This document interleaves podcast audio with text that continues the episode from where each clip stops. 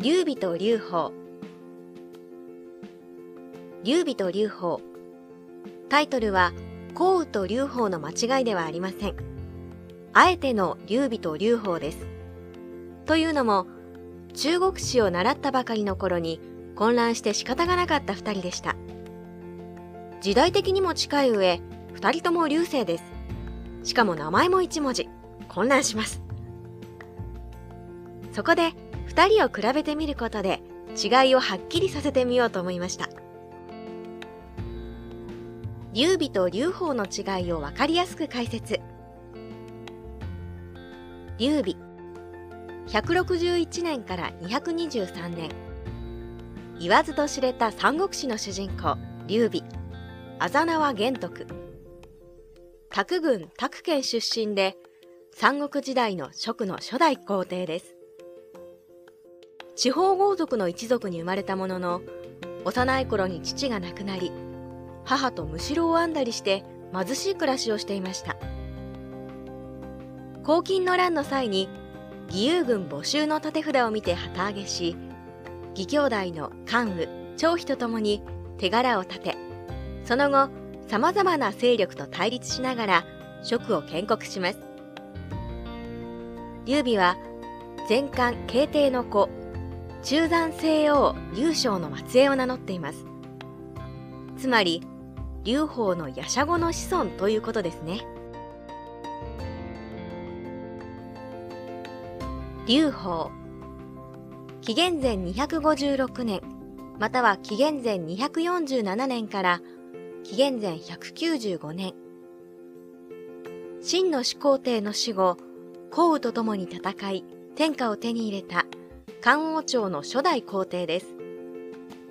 拝見出身で、あざ名は木、末っ子という意味だそうです。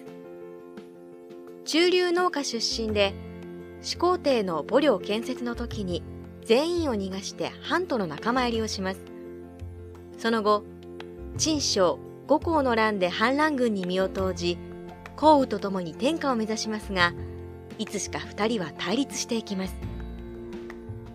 激戦の上、勝利したのは劉邦でした。紀元前202年に漢の皇帝につき、その後、途中に少しの間は空きますが、三国時代を迎えるまで、彼の建てた漢王朝は存続し続けるのです。その他の流星。三国志に登場するのは劉備。その先祖が劉邦でした。しかし、三国志には劉備の他にも劉星の人物が登場します。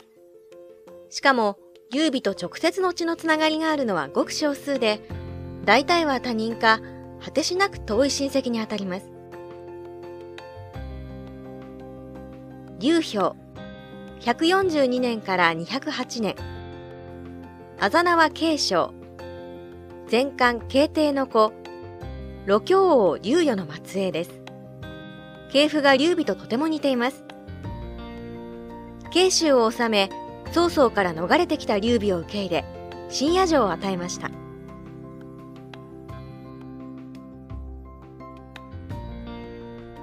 劉記青年不明から209年劉氷の長男後継争いに敗れ劉備と行動を共にしますが間もなく病死します劉宗、生没年不明。劉氷の次男、劉貴の異母帝。父の後を継ぐものの、すぐに曹操に攻められて降伏します。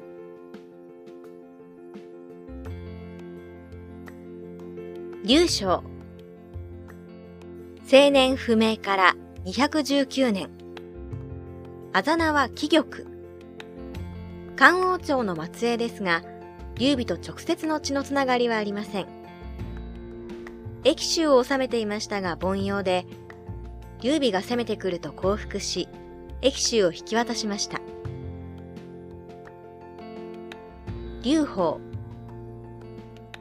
青年不明から220年